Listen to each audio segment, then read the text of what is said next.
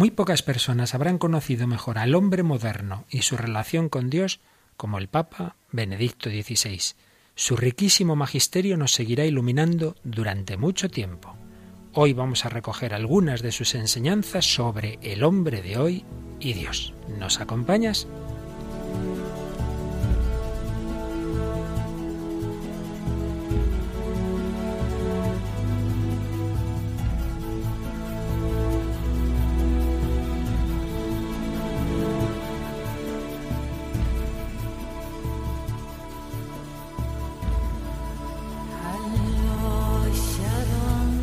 El hombre de hoy y Dios, con el padre Luis Fernando de Prada.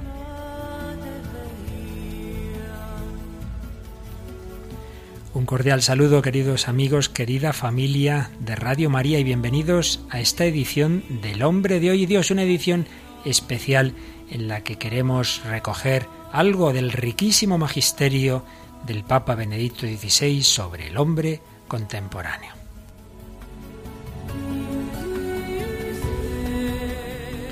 Y hoy me acompaña una joven contemporánea, Mónica del Álamo. ¿Qué tal, Mónica? Hola, Luisfer, ¿qué tal? Muy bien, hoy no puede estar ni Raquel ni Tamara, pero tenemos a la sustituta de oro, que es Mónica. Así que tú, Mónica, jovenzuela, estudiante de humanidades y periodismo, seguro que nos vas a ayudar mucho en este programa que queremos dedicar especialmente al Papa, que tantas veces, tantísimos programas, raro será el programa en que no hayamos usado alguna cita del Papa Benedicto XVI. Pero antes de entrar en materia, pues nos espigas algo de los, de los comunicados que hemos tenido en Facebook, por favor, Mónica. Pues sí, tenemos, tenemos varios comunicados. Uno de Baldomero González Moral, que nos da las gracias por tocar los temas del infierno, del testimonio de María Vallejo Nájera, y dice que Dios nos bendiga y que la Santa Madre María interceda por nosotros. Luego, eh, Raymond Yago dice que le ayudamos mucho, nos da las gracias y se despide pues unidos en, en la oración y los corazones de Jesús y María. Y luego hay otros de José Rodas, Lali González, Antonio Vieira y Marina Ayala que nos saludan y desde distintas partes y nos felicitan por el programa. Bueno, pues muchas gracias a todos por vuestros detalles, por vuestra comunicación y a otros muchos que no nos da el programa para citar a todos, pero ya sabéis que a través del correo electrónico y de Facebook, como recordaremos al final del programa, podéis comunicaros con nosotros. Pues nada, comenzamos esta nueva edición.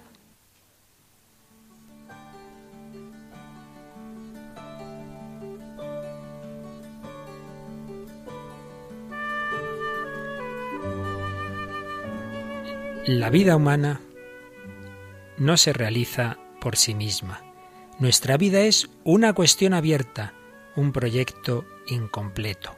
La pregunta fundamental de todo hombre es ¿cómo se lleva a cabo este proyecto de realización del hombre? ¿Cómo se aprende el arte de vivir? ¿Cuál es el camino que lleva a la felicidad?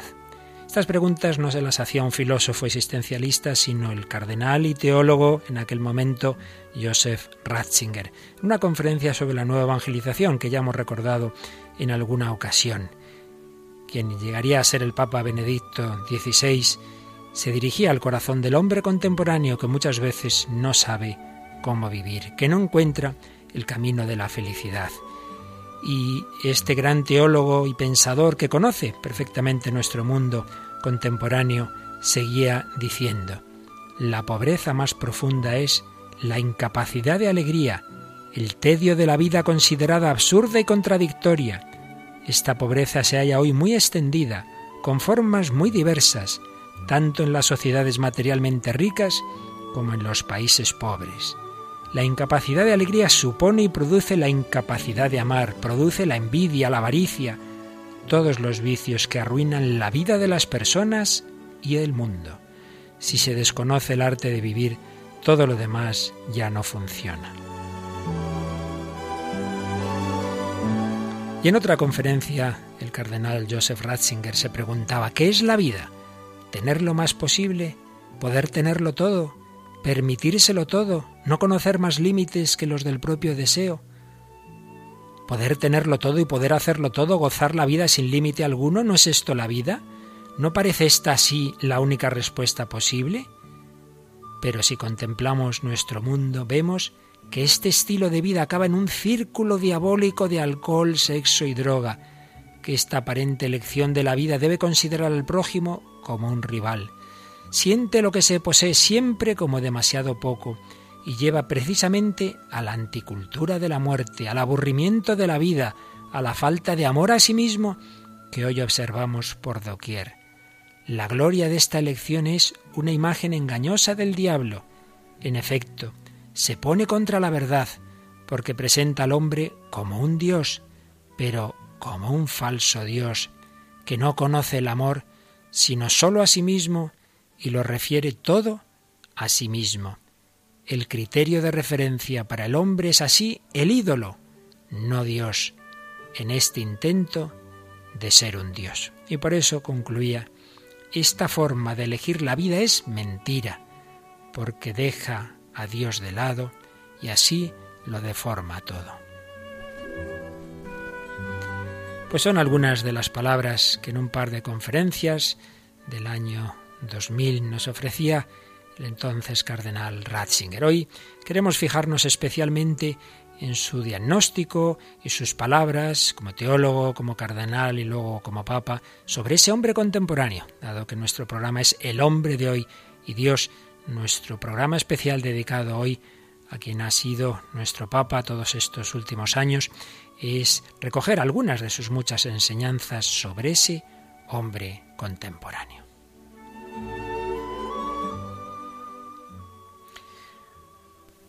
Bueno, Mónica, pues eso, vamos a hablar de un poquito. Es tan difícil recoger y resumir las enseñanzas de Benedicto XVI antes ya como teólogo, como cardenal, ¿verdad? Sobre el hombre contemporáneo que obviamente tenemos que hacer nada, unas pinceladitas, una microsíntesis, ¿verdad? Y vamos a intentar hacerlo en cuatro o cinco puntos. La verdad es que si hay alguien hoy día que por un lado conozca bien la teología, conozca bien lo que Dios nos ha dicho, conozca bien la escritura, los santos padres, eh, los teólogos, en fin, lo que es la palabra de Dios, y a la vez conozca al hombre contemporáneo, ese alguien es precisamente Benedicto XVI. No sé si existirá alguien, probablemente no, que tenga esas dos fuentes de, de conocimiento tan, tan profundas porque es impresionante cuando uno lee los escritos de Joseph Ratzinger, Benedicto XVI, que cita con la misma tranquilidad un Santo Padre, la Biblia, Nietzsche, el Quijote, eh, Aristóteles, realmente es una cosa notabilísima. ¿No te has dado cuenta tú? Es raro encontrar una encíclica de un papa, por ejemplo, no es que sea raro, yo no recuerdo ningún caso en que te cite, pues eso, a Nietzsche, te cite a Adorno, a Horkheimer, pensadores así, ¿no te ha parecido? Sí, sí, es que además es un humanista, ¿no? O sea, sabe o sea, lo que es toda su formación y toda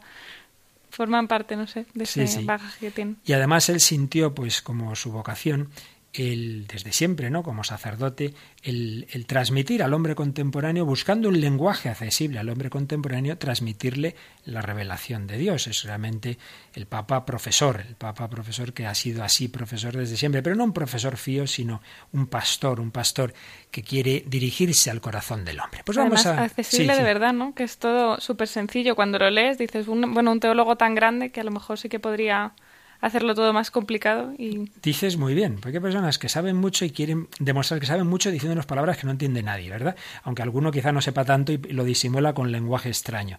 Pero los grandes maestros, encima que saben mucho, lo dicen de manera asequible, de manera sencilla, porque además la humildad les hace encontrar es una fórmula sencilla de explicar. Le oía yo a alguna persona comentar que así como hoy día en el breviario, las lecturas que tenemos para rezar, ¿verdad? Los sacerdotes y religiosos que leen el, que rezan el que rezamos el breviario completo, pues claro, te encuentras en lecturas, por ejemplo, de San Leocmano, un papa del siglo cuarto, quinto, no recuerdo ahora mismo, creo que el quinto. Y decía, pues probablemente dentro de un siglo haya lecturas de Benedicto XVI, homilías suyas, porque es verdad que es que hay homilías de una profundidad y a la vez de una sencillez que van a pasar a la historia ha conseguido darnos un magisterio maravilloso. Y si uno ya lleva tiempo, como un servidor llevaba, leyendo a Joseph Ratzinger, ¿verdad? Pues te das cuenta de que el, el magisterio Benedicto XVI obviamente es continuidad de su pensamiento anterior. Eso que tantas veces se dice, bueno, tantas cosas que dicen los papas, a ver quién se las escribe. Pues mire, yo les aseguro que en el caso de Benedicto XVI se ve claramente que son cosas que decía antes, que no le escribía a nadie, que, que, que son de su pluma. Ya se supone que muchas veces habrá quien le ayude, pero indudabilísimamente está ahí su pensamiento. Pues bien, Vamos a recordar algunas de las enseñanzas del Papa, y como digo ya antes de serlo también, eh, sobre el hombre contemporáneo. En primer lugar, pues su análisis, sus diagnósticos, su conocimiento de nuestro mundo. Y ahí podríamos recordar un párrafo muy famoso que se ha citado muchas veces la homilía de la misa proliyendo pontífice, esa misa que, que, él como decano del colegio cardenalicio presidió precisamente en el inicio del cónclave que le iba a elegir a él, que él no se lo esperaba, él ya esperaba irse tranquilamente a su tierra a descansar y a estudiar y le iban a elegir papa. Pues bien, en esa famosa homilía hay un párrafo muy, muy citado, muchas veces citado, en que nos habla de las ideologías del siglo XX y los inicios del XXI. ¿Cuántos vientos de doctrina hemos conocido en estas últimas décadas? ¿Cuántas corrientes ideológicas? ¿Cuántas modas del pensamiento? La pequeña barca del pensamiento de muchos cristianos con frecuencia ha quedado agitada por las olas, zarandeada de un extremo al otro, del marxismo al liberalismo, hasta el libertinismo, del colectivismo al individualismo radical, del ateísmo a un vago misticismo religioso, del agnosticismo al sincretismo, etc.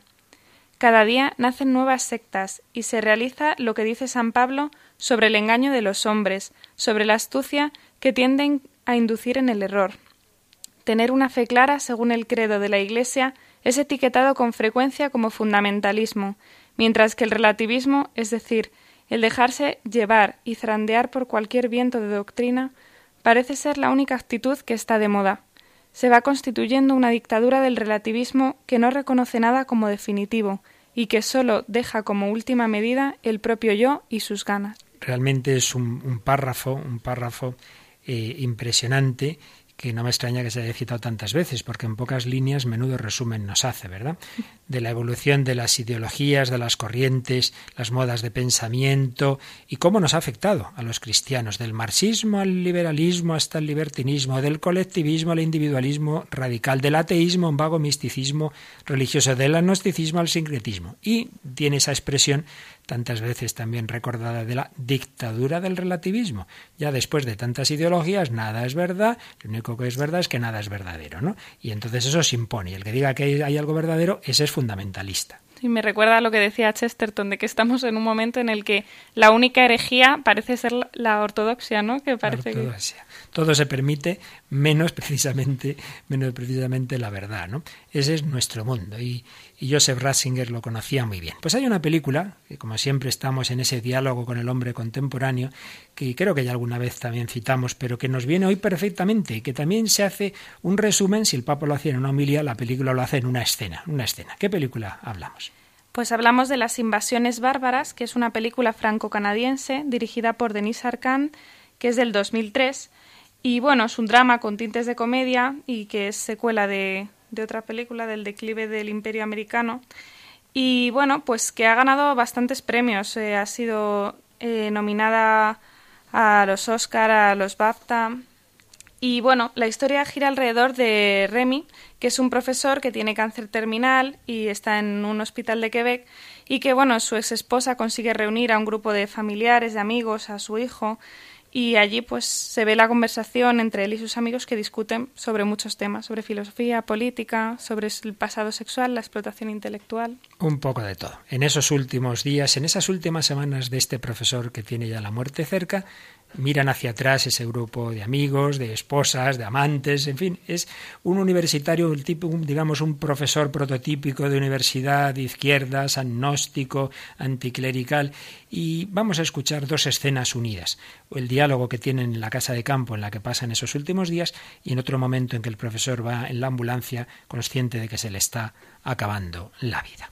Remy se ha entregado durante toda su vida a los placeres y a la cultura ante la inminencia de su muerte, reúne a sus amigos y rememoran con ironía las ideologías a las que se confiaron, pero prevalece la insatisfacción ante la falta de sentido. Hemos sido de todo, parece mentira. Separatistas, independentistas, soberanistas, soberanistas, asociacionistas. Bueno, al principio empezamos siendo existencialistas. Leímos a Sartre y a Camus. Luego leímos a Frank Fanon y nos volvimos anticolonialistas. Entonces leímos a Marcuse y nos hicimos marxistas. Marxistas, leninistas. Trotskistas. Maoístas. Después leímos a Solzhenitsyn, cambiamos de idea, nos hicimos estructuralistas. Situacionistas. ¿Feministas? Desconstruccionistas. ¿Existe algún ismo que no hayamos adorado? El cretinismo. No, de eso nada. Acordaos de Guo Jin. ¿Quién era Guo Jin? Una arqueóloga que llevaba una falda abierta hasta la mitad del muslo. Hasta tú la recuerdas. Finales de los 70. China se abre hacia Occidente. Guo Jin viene a hacer una visita cultural a Montreal y la universidad aprovecha para enviar a su izquierdista de confianza. Ya, o sea, yo. ya, En fin. claro. Entro en el comedor de su hotel, la veo y muero. Una belleza capaz de derretir los 7.000 soldados de terracota del emperador Qin. Y para hacerme el interesante voy y le digo, es extraordinario lo que está pasando en su país. Si supieran cómo les envidiamos. Su revolución cultural es formidable. Instantáneamente veo que sus preciosos ojazos negros se velan y pienso horrorizado qué está diciéndose. Este tipo o es un agente provocador de la CIA o es el mayor cretino del mundo occidental. Ella optó por la segunda hipótesis. Se había pasado dos años recogiendo estiércol de cerdo en una granja de reeducación. Su padre había sido asesinado, su madre se había suicidado, y ahora un gordo idiota del Canadá francés solo porque había visto las películas de Jean-Luc Godard y leído a Philippe Solers le decía que la revolución cultural china era formidable. Pienso que en el cretinismo, amigos, no se puede caer más bajo.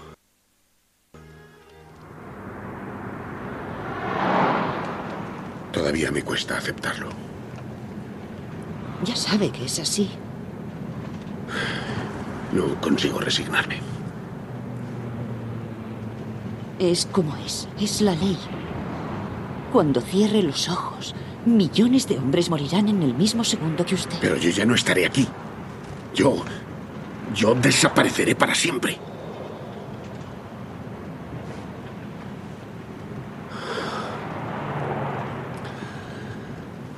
Si al menos hubiese aprendido algo.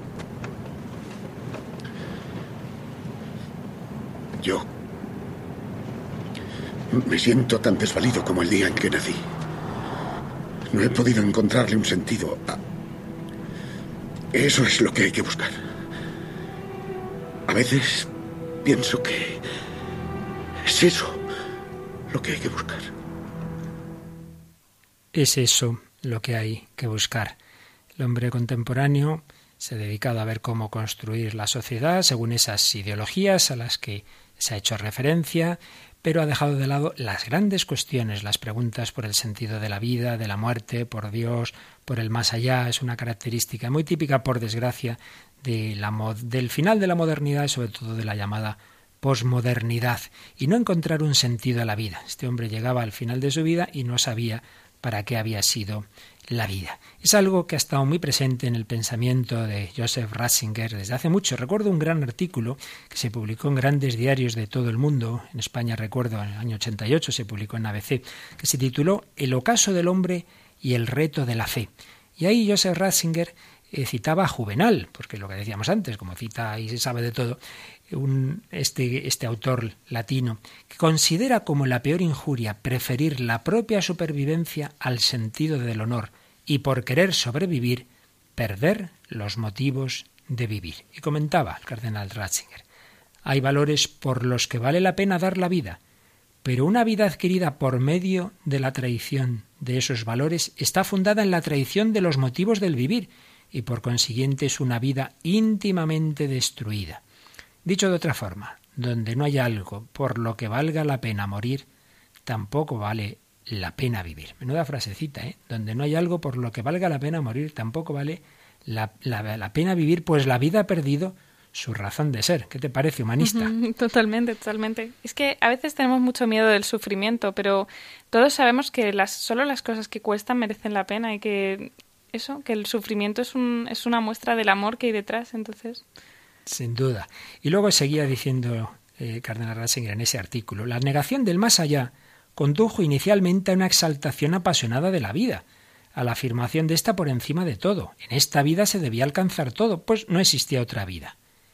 Pero bien pronto se ha derivado de ello una increíble desvalorización de la vida, la cual ya no está recubierta con el sello de la sacralidad, se la destruye si no gusta. De hecho, esta película que acabamos de citar al final está el tema de la eutanasia. Está el tema si debe esperar a la muerte natural o debe morir, eh, le deben administrar algún fármaco con el que muera antes. No vamos a decir lo que ocurre para el que quiera verla. De la decisión de fondo de negar la responsabilidad eterna y la perpetua esperanza se deriva la triada siniestra del aborto, la eutanasia y el suicidio. El anhelo de vivir se convierte improvisadamente en la náusea de la vida y en la banalización de sus satisfacciones. También aquí la consecuencia es la destrucción del hombre. Así pues, vemos en el pensamiento de Joseph Ratzinger Benedicto XVI, por un lado, un análisis muy fino de ese mundo moderno contemporáneo que habla mucho de la vida, de la exaltación del humano, pero que también al prescindir de Dios, al prescindir de la objetividad, de la verdad y de los grandes valores, al final acaba autodestruyéndose personalmente y también colectivamente. Oíamos en la película pues esa mención al totalitarismo, en el caso este concreto, de China, de la China comunista. Pero Joseph Ratzinger vivió primero en sus propias carnes la Alemania nazi y luego vio pues también el totalitarismo comunista. Y de hecho, en Colonia, en la jornada mundial, la primera a la que él asistió, muy pocos meses después de ser elegido, hay un momento en la vigilia de Marian Fell en la que el Papa hablaba en español y en la que hizo alusión precisamente a esas ideologías del siglo XX que han hecho tanto daño a nuestro mundo.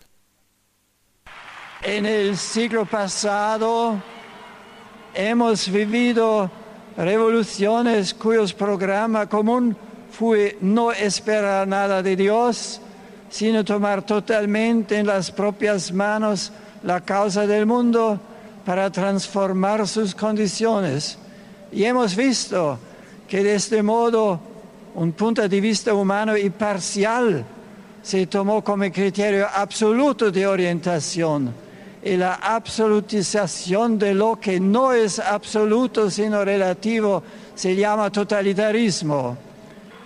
No libera al hombre, sino que le priva de su dignidad y lo esclaviza.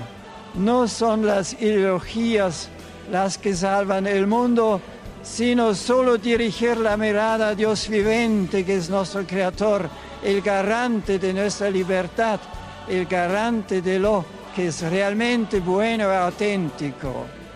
La revolución verdadera consiste únicamente en mirar a Dios, que es la medida de lo que es justo y al mismo tiempo es el amor eterno. ¿Y qué puede salvarnos si no es el amor?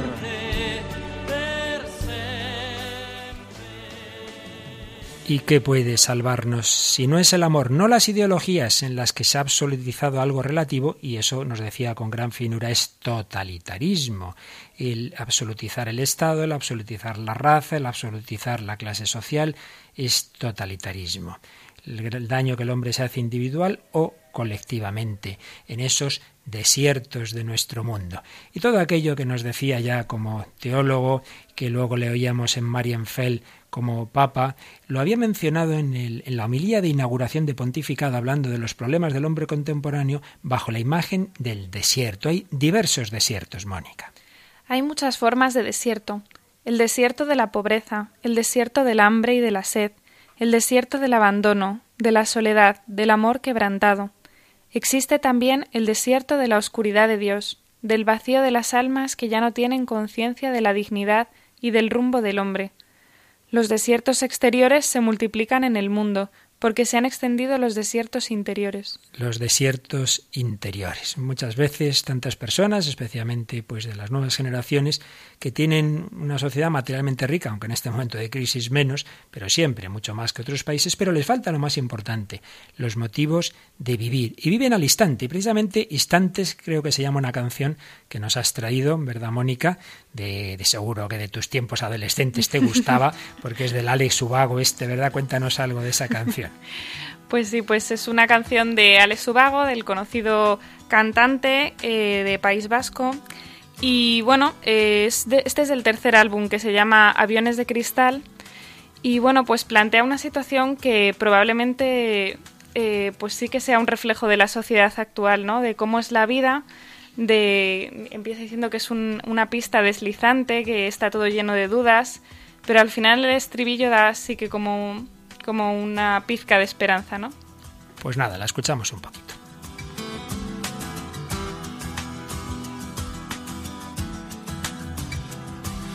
Esta vida es una pista deslizante como el hielo, así que cuida tu velocidad.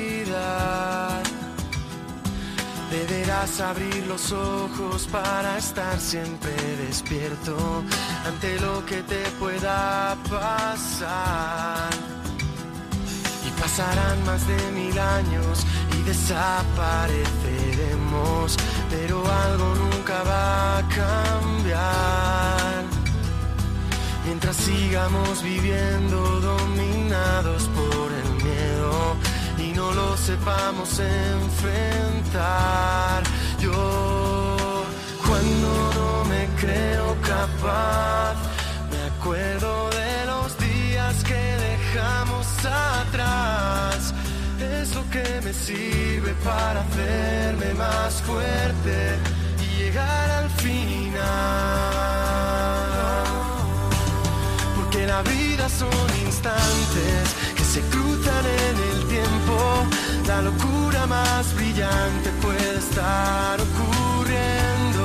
Porque dándole la vuelta al peor de los momentos, abriremos nuevas puertas que nos lleven hasta el cielo.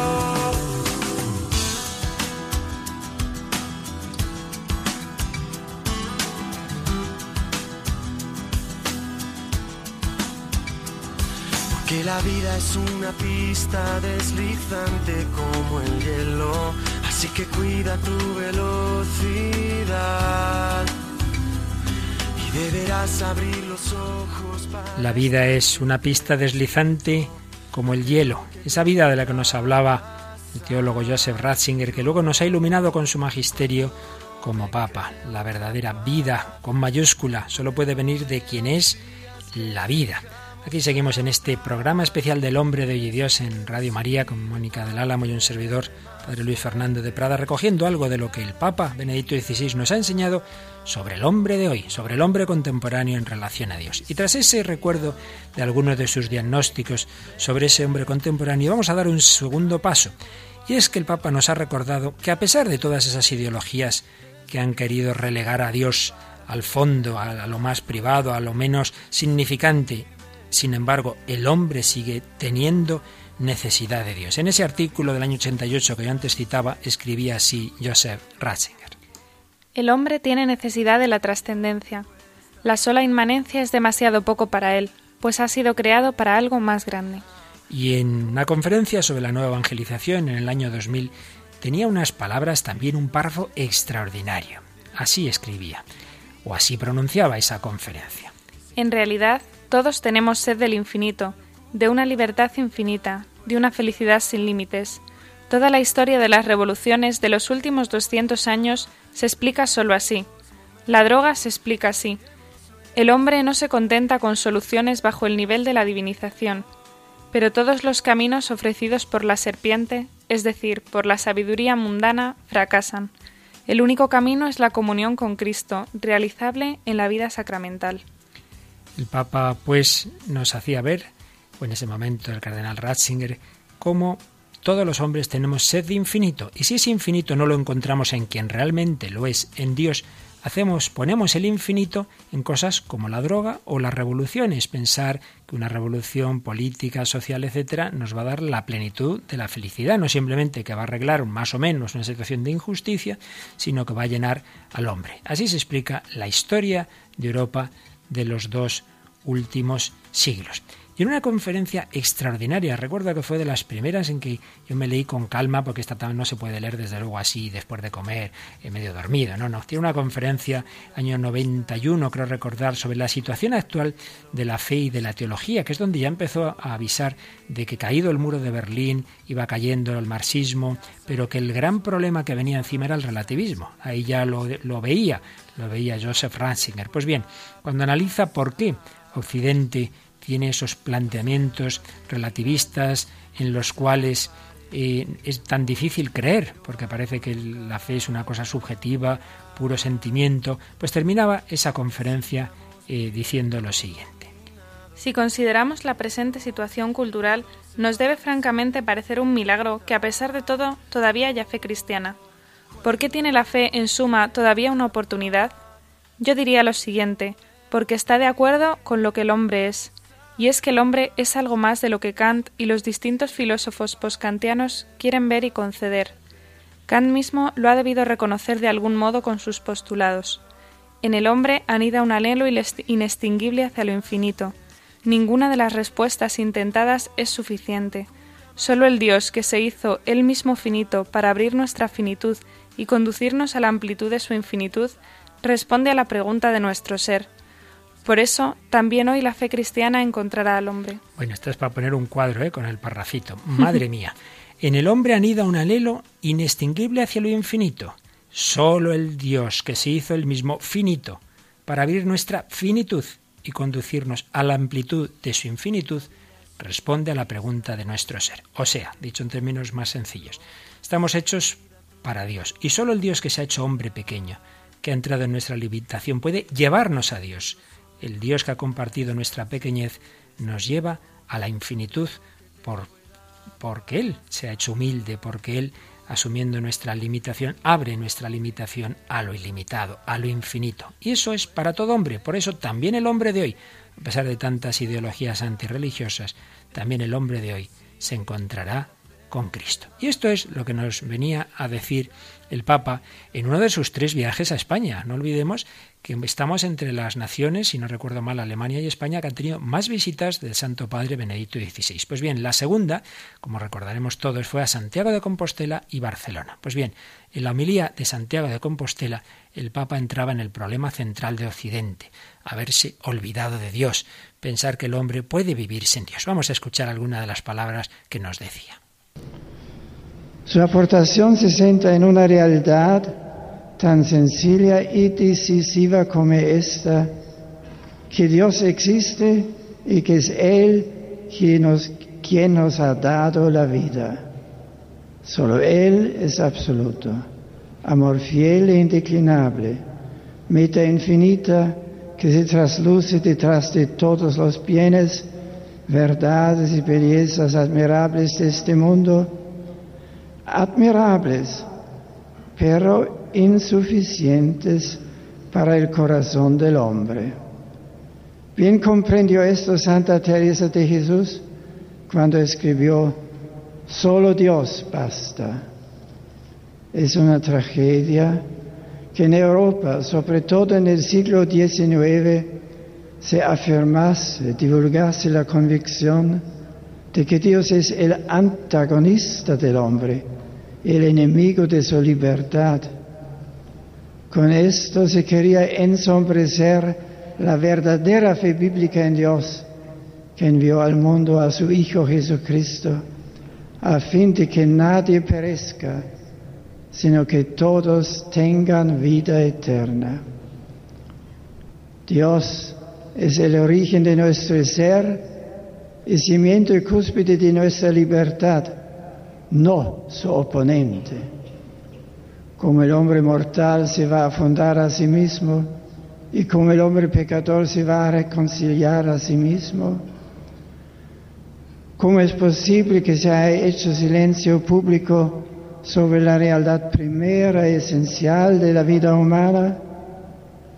¿Cómo lo más determinante de ella puede ser recluido en la mera intimidad o remitido a la penumbra, los hombres no podemos vivir a oscuras sin ver la luz del sol. Y entonces, ¿cómo es posible que se le niegue a Dios, sol de las inteligencias, fuerza de las voluntades, imán de nuestros corazones, el derecho de proponer esa luz que disipa toda tiniebla. ¿Qué te ha parecido, Mónica? Pues que es el resumen de nuestra vida realmente. O sea, eh, pensaba en que en la frase que decía de que Dios es la cúspide de nuestra libertad y es que estamos tan acostumbrados a entender la libertad como o sea, a entender que la religión o que Dios puede ser un límite a nuestra libertad. Yo lo veo en mi clase que eso se considera como, como un límite y no como la cúspide, ¿no? Como, o sea, realmente la libertad es, es elegir el bien, ¿no? Si cuanto, cuanto más capaces seamos de elegir ese bien, pues más libres seremos. Pero sin embargo nos parece que, que nada, que los límites, que las normas y no son consecuencia de un sí, ¿no? Sí son, son una obligación. Por eso decía ahí el Papa que es una tragedia que se haya impuesto esa ideología de que Dios y lo que Él nos dice va contra el hombre. Es una tragedia, porque es justo al revés. Dios es el fundamento de nuestro ser, de nuestra vida, de nuestra felicidad, de la belleza, de todo. Y hacer silencio sobre Dios, dice, es como es quitar el sol. Nos quedamos a oscuras. Papa se le ha dicho que es el Papa de lo esencial. Lo esencial es Dios obviamente. Por eso nos ha invitado al hombre contemporáneo a volver a esas grandes preguntas y a buscar la respuesta a las grandes preguntas, la primera de las cuales es esta. ¿Existe Dios? Dios no es nuestro fundamento, no es el principio y fin de la vida del hombre. Y él ha hecho ese análisis del hombre de hoy que tiende tantas veces a reducir la razón solamente a lo instrumental, solamente que sirva en el nivel científico, técnico, matemático, olvidando que antes incluso de la teología está la filosofía, que hace ese uso de la razón haciéndose esas grandes preguntas que se hacían ya los grandes griegos varios siglos antes de Cristo y que sin embargo hoy se dejan de lado. Y esto está muy bien recogido, ese hombre posmoderno, ese hombre que le parece que no está preparado para esas grandes cuestiones, en otra película también muy significativa del ambiente actual, aunque tenga ya muchos años, pero era del gran Ingmar Bergman, que tantas veces hemos citado en este programa, sobre todo en los primeros que hacíamos sobre el hombre de hoy, eh, Bergman, que veía con anticipación también eh, lo que realmente ya está extendido, que es ese hombre posmoderno que cree que es incapaz de responder a las grandes preguntas. ¿Nos das algún detalle de esta película? Pues esta película titulada Fanny Alexander es una película sueco-franco-alemana. Madre mía, qué de cosas. de 1982, dirigida por Ingmar Bergman, como has dicho. Y bueno, tiene un argumento realmente complicado, ¿no? Que narra la historia de una gran familia de, un, de una pequeña ciudad sueca a comienzos del siglo XX. Y nada, los principales personajes son los niños, ¿no? Fanny y Alexander, los que dan título a la obra, que son los hijos de Emil y de Milly y Oscar, que bueno, Oscar muere en unas circunstancias un poco extrañas y Emily se casa, se casa al final con un obispo protestante que, y allí sufrirán mucho, ¿no? Toda la familia, los hijos. Y bueno, pues todo ello se complica. Muy difícil de resumir el argumento. No resumamos más, porque lo que nos interesa ahora es escuchar una especie de monólogo que tiene el padre de familia en un banquete que organizan eh, en el bautizo de dos niños que ha tenido uno con su mujer y otro con la criada, porque es una familia muy moderna, ¿verdad? Y aquí pues se celebra el bautismo a la vez de los dos, ¿verdad? Bueno, entonces se pone a hablar ante un montón de invitados, de artistas, en fin, familiares, de todo el servicio, tal. Y la verdad es que es un monólogo en que Berman resumía muy bien el pensamiento del hombre posmoderno. Queridos amigos, nosotros, los Sectal, los Segdal no hemos venido a este mundo para desvelar su misterio. No, nada de eso. Eh, nosotros no estamos equipados para eh, semejantes menesteres. Y es mejor eh, que ignoremos los grandes interrogantes. Porque vivimos en nuestro pequeño mundo. Nos contentamos con eso. Y hemos de hacer de él el mejor bien. Porque de pronto ataca la muerte. Se abre el abismo. Estalla la tempestad y el desastre se abate sobre nosotros. Todo esto puede ocurrir. Pero tampoco hay razones para pensar solamente en desgracias. Los Egdal tenemos nuestras escapatorias. Sin escapatorias para evadirse del drama, el hombre viviría en el infierno. Maldita sea, la gente debe ser evidente, tangible. Eh, si no, no sabremos nunca si hemos de hablar mal de ella o amarla. No estéis tristes, queridos, espléndidos artistas, actores y actrices. Siempre nos haréis falta. Vosotros habéis de darnos un estremecimiento de otra vida. Y también el entretenimiento y diversión mundanos.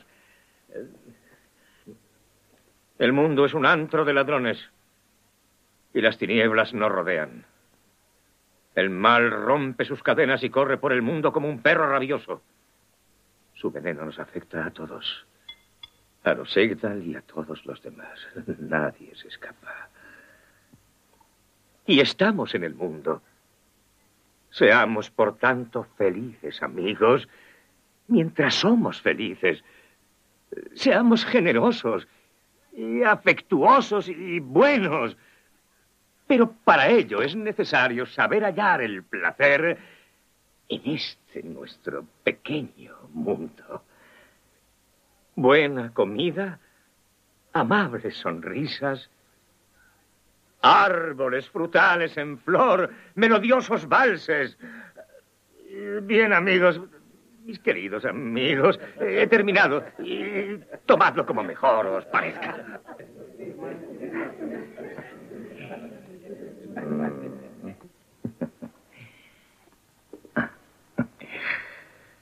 Tengo a una reina en mis alegres brazos.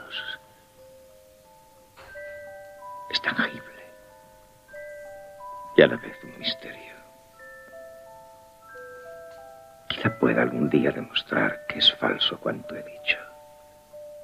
Un día reinará no solo sobre el pequeño mundo, sino sobre todo el mundo. El gran mundo. Nuestro pequeño mundo, el mundo del hombre posmoderno, no tenemos capacidad de responder a los grandes interrogantes, no existe la felicidad, solo placeres, evasiones, pero Berman siempre solía dejar una puerta abierta.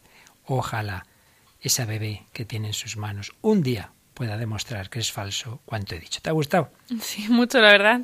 Al principio sí parecía todo muy desesperante, pero realmente es, es, la dicotomía que hay en el corazón del hombre, ¿no? Que muchas veces, sobre todo cuando no tenemos la esperanza muy visible, cuando no tenemos razón de, de nuestra esperanza, pues sí que, sí que pues nos, nos da por hablar de la desesperación y de todo el, es horrible y, y bueno, hay que hacer el bien por, porque no tengo otra cosa, ¿no? Por lo menos vamos a actuar, eso dice nuestra familia, ¿no? Vamos a actuar por lo menos bien. Y luego dicen, tomadlo como mejor os parezca, ¿no? Después de decir tantas cosas, para, como dices, Luis abrir luego la puerta a la esperanza y decir, bueno. Y además, fíjate que dice, eh, esta niña es un misterio y a la vez es tangible. Yo no sé si era consciente Berman de que ahí estaba no solo abriéndose a la trascendencia, sino al cristianismo, porque Cristo es misterio, es Dios, pero es tangible, es hombre.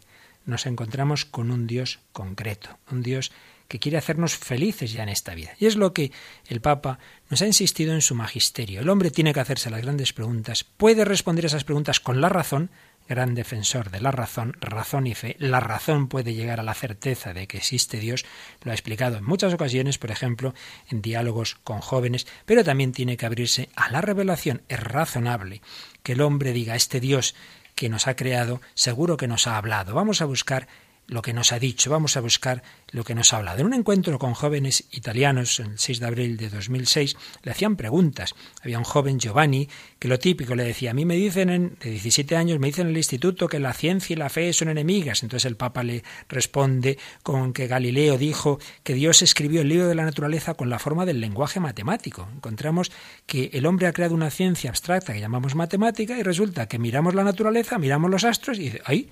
¿Pero cómo es posible?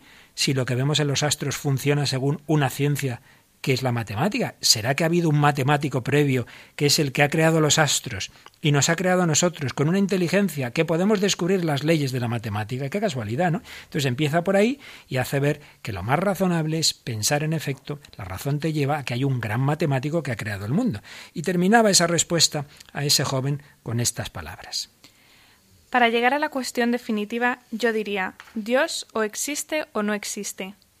Hay solo dos opciones, o se reconoce la prioridad de la razón, de la razón creadora que está en el origen de todo y es principio de todo. La prioridad de la razón es también prioridad de la libertad, o se sostiene la prioridad de lo irracional, por lo cual todo lo que funciona en nuestra tierra y en nuestra vida sería solo ocasional, marginal, un producto irracional. La razón sería un producto de la irracionalidad plantea las alternativas y responde. La gran opción del cristianismo es la opción por la racionalidad y por la prioridad de la razón. Esta opción me parece la mejor, pues nos demuestra que detrás de todo hay una gran inteligencia de la que nos podemos fiar. O sea, o al principio está el absurdo, no hay razón, pero claro, como él la explica en otro lugar, ¿qué cosa, cómo es posible? Que hayamos salido casualmente por evolución, por azar, unos seres con inteligencia, con razón y con libertad, y que esto salga de la no inteligencia y de la no libertad. Parece muy poco razonable. Y eh, además sí que tenemos, no sé cómo decirlo, sí una suerte enorme de que la nuestra, o sea, de que nosotros creemos que la razón es, es una herramienta para conocer a Dios, ¿no? Que yo pienso que a veces se pues eso, los musulmanes, por ejemplo, que no piensan eso, tiene que ser duro, ¿no? No poder unir la fe y la razón y no ver que algo que tienes tú dentro, pues también corresponde a la verdad, claro, si no habría dos verdades. Así es, es uno de sus grandes temas para el hombre contemporáneo. Pero también decía en ese discurso que el verdadero problema actual contra la fe es el mal en el mundo. Nos preguntamos cómo es compatible el mal con esta racionalidad del Creador. Y aquí realmente necesitamos al Dios que se encarnó, no solo al Dios, digamos, matemático, sino al Dios que se encarnó y que nos muestra que Él no solo es una razón matemática, sino que esta razón originaria es también amor. Si analizamos las grandes opciones, la opción cristiana es también hoy la más racional y la más humana. Por eso podemos elaborar con confianza una filosofía, una visión del mundo basada en esta prioridad de la razón pero en esta confianza en que la razón creadora es amor y que este amor es Dios. Y este tema del sufrimiento muy especialmente y muy dramáticamente lo tocó en su visita al campo de concentración de Auschwitz. Un alemán, sucesor de un papa polaco, que visita en Polonia ese campo de concentración donde murió el padre Kolbe, pero murieron tantos cientos de miles de personas, no solo judíos, la mayoría, y empezaba su discurso con este párrafo tremendo. ¿Cuántas preguntas se nos imponen en este lugar? Siempre surge de nuevo la pregunta ¿Dónde estaba Dios en esos días? ¿Por qué permaneció callado? ¿Cómo pudo tolerar este exceso de destrucción, este triunfo del mal? El Papa conoce muy bien esas preguntas del hombre contemporáneo por el mal e iba respondiendo, no de una manera eh, fácil, digamos, facilona, ¿no? Porque evidentemente ahí tenemos una gran cuestión. Pero terminaba esa homilía, mejor dicho, ese discurso en Auschwitz con estas palabras. Nosotros oramos a Dios y gritamos a los hombres para que esta razón, la razón del amor y del reconocimiento de la fuerza de la reconciliación y de la paz, prevalezca sobre las actuales amenazas de la irracionalidad o de una razón falsa, alejada de Dios. Y es que, a fin de cuentas, todos esos horrores con los que se vivieron en Auschwitz y tantos otros vienen de concepciones alejadas de Dios y alejadas de la auténtica razón. Y por otro lado, el Papa nos ha explicado ya fijándose en el hombre actual, en el hombre del siglo XXI, que hay dos maneras de entender la vida, dos antropologías, dos enfoques, y ahí podríamos hablar luego de tantos temas que ha ido tocando, la vida, la familia, no nos da tiempo, pero al menos vamos a escuchar lo que dijo en la JMJ en Madrid, eh, hablando de esas dos visiones sobre el hombre. Sí, hay muchos que creyéndose Dios, dioses piensan no tener necesidad de más raíces ni cimientos que ellos mismos. Desearían decidir por sí solos lo que es verdad o no, lo que es bueno y malo, lo justo, lo injusto. Decidir quién es digno de vivir y puede ser sacrificado en aras de otras preferencias. Dar en cada instante un paso al azar, sin rumbo fijo, dejándose llevar por el impulso de cada momento. Nosotros, en cambio, sabemos bien que hemos sido creados libres a imagen de Dios, precisamente, para que seamos protagonistas de la búsqueda de la verdad y del bien, responsables de nuestras acciones, no meros ejecutores ciegos colaboradores creativos en la tarea de cultivar y embellecer la obra de la creación. Dios quiere un interlocutor responsable, alguien que pueda dialogar con Él y amarle. Por Cristo lo podemos conseguir verdaderamente y arraigados en Él damos alas a nuestra libertad, ¿No es este el gran motivo de nuestra alegría? ¿No es este un suelo firme para edificar la civilización del amor y de la vida, capaz de humanizar a todo hombre? Como antes decías, Mónica, esas dos antropologías, pensar que Dios es enemigo de la libertad y todo lo contrario, precisamente el Dios hecho carne en Cristo es el que nos da la felicidad en el que podemos arraigarnos, edificados y arraigados en Cristo, firmes en la fe, el lema de la JMJ de la que fuiste voluntaria, ¿verdad, Mónica? Pues ahí el Papa nos hacía ver cómo nuestra concepción de la vida basada en Cristo nos hace realmente libres, nos hace felices con la felicidad auténtica y profunda. Y de ahí todas las demás enseñanzas para el hombre contemporáneo. Como sucesor del apóstol Pedro, aquel que recibió ese encargo de Jesús, pastorea a mis ovejas. Vamos a ir terminando con una canción que precisamente nos habla de, de ese Pedro al que Jesús le encomendó a la orilla del lago el pastorear a las ovejas. Pescador, ya no sabes pescar. Pescador, ya no sabes pescar. Amanece en la orilla, una lágrima brilla en el rostro del lobo de mar. Le negué y ya no volverá. Le negué y ya no volverá. Pedro, vicario de Cristo, Benedicto XVI lo ha sido, sucesor de Pedro, y en la homilía de inauguración de su pontificado nos hablaba de ese buen pastor. La humanidad, todos nosotros, es la oveja descarriada en el desierto que ya no puede encontrar la senda. El Hijo de Dios no consiente que ocurra esto. No puede abandonar la humanidad a una situación tan miserable. Se alza en pie, abandona la gloria del cielo para ir en busca de la oveja e ir tras ella incluso hasta la cruz. La pone sobre sus hombros, carga con nuestra humanidad, nos lleva a nosotros mismos, pues Él es el buen pastor que ofrece la vida por las ovejas. En la orilla Él me llama y me mira y me dice que si le amo más, yo le digo, Señor, tú lo harás. Yo le digo, Señor, tú. Pues bien, Benedicto XVI, sucesor de Pedro, ha cumplido su misión, nos ha enseñado al hombre contemporáneo cómo acercarnos a Dios. Y nosotros le damos las gracias. Seguiremos aprovechándonos de su riquísimo magisterio, como decíamos al principio, durante muchos años. Vamos a darle las gracias con el audio de un vídeo que está por internet que un grupo numeroso de jóvenes de muchos países han preparado, pues dando las gracias a Benedicto XVI. Santo Padre, estoy aquí para decirle que los jóvenes del mundo estamos con usted. Queríamos darle las gracias. Gracias por su generosidad. Thank you for everything you've done for us. Santità, grazie per quello che ha fatto e continuerà a fare per noi. Obrigado, Santo Padre. Merci, Saint-Père. On va toujours prier pour vous. Dziękujemy za beatyfikację Jana Pawła II. Muchísimas obrigado pelos grandes ensinamentos de fe, da razão y da humildad. Gracias por habernos traído cada día la ternura de Cristo. Gracias por toda su entrega. Thank you so much for everything, Benedict. Foto Evilabaima Opemami. Thank you, Pope Benedict XVI, for all you've done and for leading the way. Danke für die Zuneigung und Zuverlässigkeit, die du uns schenkst. Obrigado, Santo Padre, por aproximarnos a Nuestra Señora. Siempre será Benedicto para nosotros. Danke, Heiliger Vater, dass Sie den jungen Leuten Hoffnung gegeben haben. Cuente con todos nosotros y con nuestras oraciones. Tack påven för att du försvarar livet. Muchísimas gracias por su ejemplo, Santo Padre.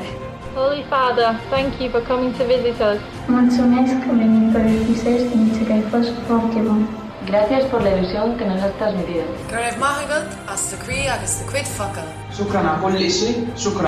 Grazie Santo Padre per il suo servizio fedele e coraggioso. Gracias por enseñarnos a ser humildes. Ďakujem za vašu pokoru. A ja za vašu úprimnosť. Gracias por ayudarnos a ser mejores. Gracias por cuidar a los enfermos. Thank you, Pope Benedict За энергию вашего духа, служения и молодежи. Thank you for your humility. 교황님, 트위터를 통해서 보내주신 메시지 감사합니다. 사랑합니다. Thank you very much, Benedict. Gracias por cuidar de la familia. Terima kasih yang mulia atas segala bimbingannya. Muchas gracias, Benedicto, por todo lo que hiciste por los pibes. Hvala ker si nam ponovno pomaga odkriti vrednoto tišine. Gracias por las Jornadas Mundiales de la Juventud. Queridos jóvenes, hemos vivido una aventura juntos. Antes de marcharme, os doy las gracias. Gracias a todos.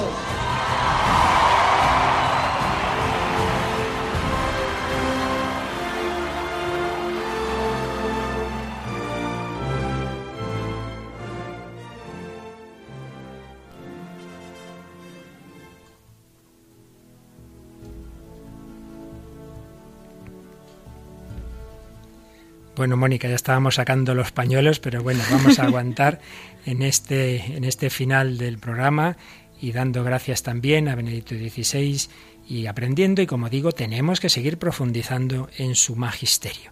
Y como siempre, Mónica del Álamo, que es quien nos ha acompañado hoy, recuerdas por favor el correo electrónico del programa al que pueden escribir sugerencias, comentarios y también nuestro Facebook.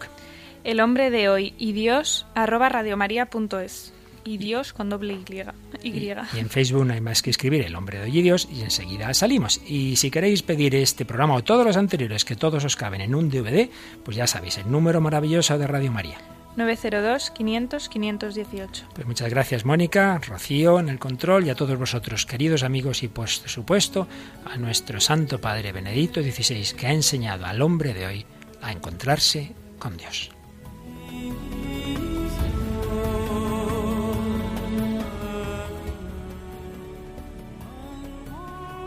Así concluye El hombre de hoy y Dios, un programa dirigido en Radio María por el Padre Luis Fernando de Prada.